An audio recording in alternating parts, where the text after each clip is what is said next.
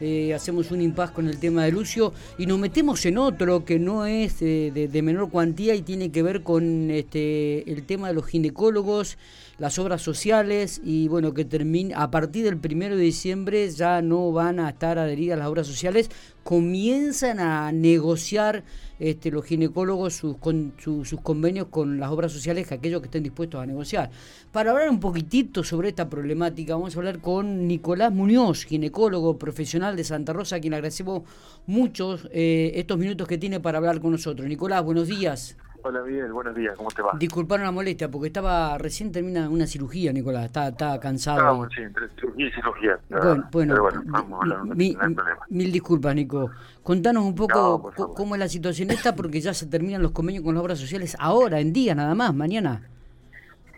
Pasado mañana. Pasado mañana. Bueno, como vos bien, como vos bien decías, eh, a partir de primero, eh, la idea es, tratar de, de cuanto antes de poder darle solución a, este problema, que es un problema que básicamente eh, nos, nos, compromete a las obras sociales a nosotros, pero básicamente al que más le afecta es al afiliado, al, paciente. Totalmente. Entonces, tratar de dar soluciones cuanto antes para ese tema, que como vos bien decías en la, en la presentación, eh, necesitan se necesitan de dos partes para poder llegar a un acuerdo. Nosotros, obviamente, que queremos y somos partidarios de, reunirnos a partir del primero de diciembre con, con todas las obras sociales que estén dispuestas a, a, charlar y a negociar eh, en pos de, de, resolver esto cuanto antes para los pacientes. Está bien. Eh, esta desvinculación del Colegio Médico de la provincia de La Pampa es irreversible, ya no hay vuelta atrás. Eh, por lo visto sí. Eh, nosotros hace más de un año que venimos reclamando un, la implementación de un nuevo nomenclador eh, y, eso sí es una postura quizá que no lo queremos negociar pero sí lo que queríamos eventualmente y estamos totalmente abiertos y dispuestos a negociar era el tema de valores para que se adapten un poco a ese nomenclador un poco a la realidad de la provincia algo parecido a, a valores muy similares a valores que ya se vienen manejando actualmente en muchas prácticas en otras no pero pero bueno esa esa era la idea y, era, y es la idea. Este, que por si por supuesto el colegio médico en ese momento hubiese aceptado ese nomenclador y que juntos podamos eh, evaluar el tema de valores con las distintas obras sociales eso hubiese sido una, una solución seguramente. Pero bueno eh, lo, lo mismo esto que te estoy planteando lo queremos hacer por fuera del colegio médico Está bien. Nicolás, digo, y, esta decisión involucra a todos los ginecólogos, porque claro, a partir del 1 de diciembre va a haber urgencia, digo, va a haber urgencias, va a haber este, algunos planteamientos, va a haber pacientes que van a requerir de, la atención de, ustedes, digo, ¿cómo, cómo, cómo, cómo se va a llevar a cabo esto? Como para no, mira, la urgencia, no, obviamente que uno, eh, por sobre todas las cosas, eh, es médico y está la salud de los pacientes, eh, y la urgencia no la va a desatender eh, por lo menos de parte nuestra esa es la intención. Eh, o sea que en ese sentido uno quiere también llevar tranquilidad. Lo que pasa es que la preocupación parte básicamente en muchas pacientes embarazadas que tienen fecha para este mes. Claro. Y, bueno, obviamente que uno se pone en lugar de ellas que le genera mucha mucha incertidumbre y muchas preocupaciones porque bueno, hasta ahora, por ejemplo, con algunas obras sociales que ya hace un tiempo veníamos con una situación de corte, tanto OSDE como OSECAC, eh, las obras sociales reintegraban los honorarios.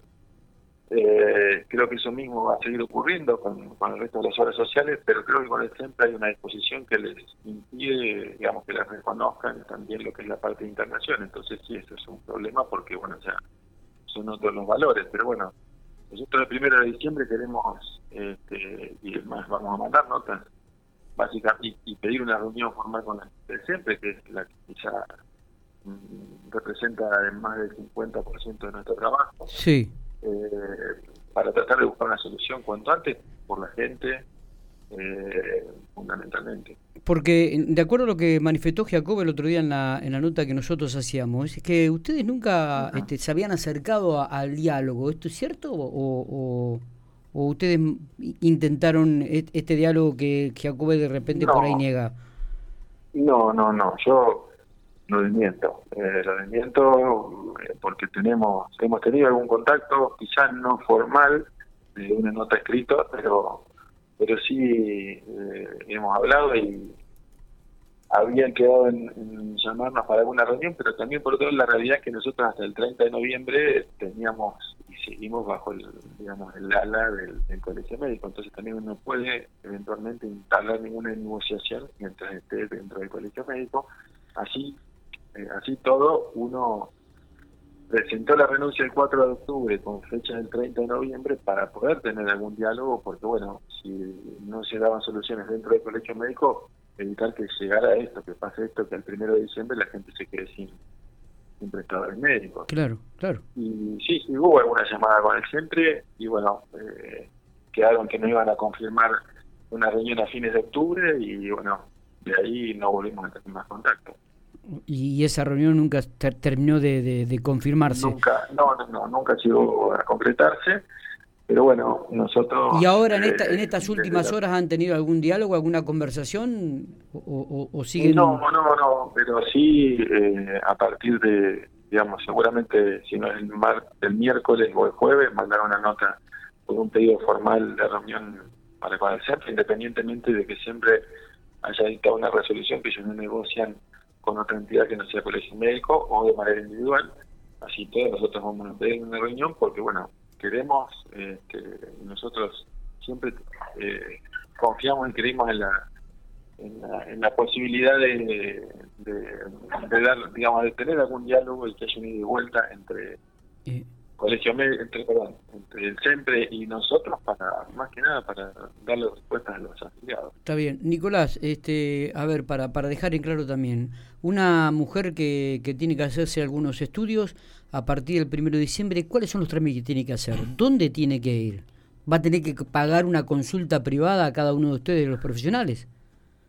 Tiene que pagar, sí, sí, sí. es, y digamos, la, la modalidad por reintegro, uno le emite una factura, eh, y va a la obra social y pide el reintegro de la, de la prestación, es, digamos, eh, no habiendo ginecólogos que puedan prestar, digamos, eh, servicios, o que, digamos, en este caso siempre cualquier obra social que tenga eh, algún ginecólogo, si hubiese alguien que atendiese, bueno, sí, eh, la, podría tener la opción, la posibilidad de atenderse con con algún ginecólogo que trabaje dentro del colegio médico, que, si bien quedan algunos ginecólogos, son muy pocos, sí.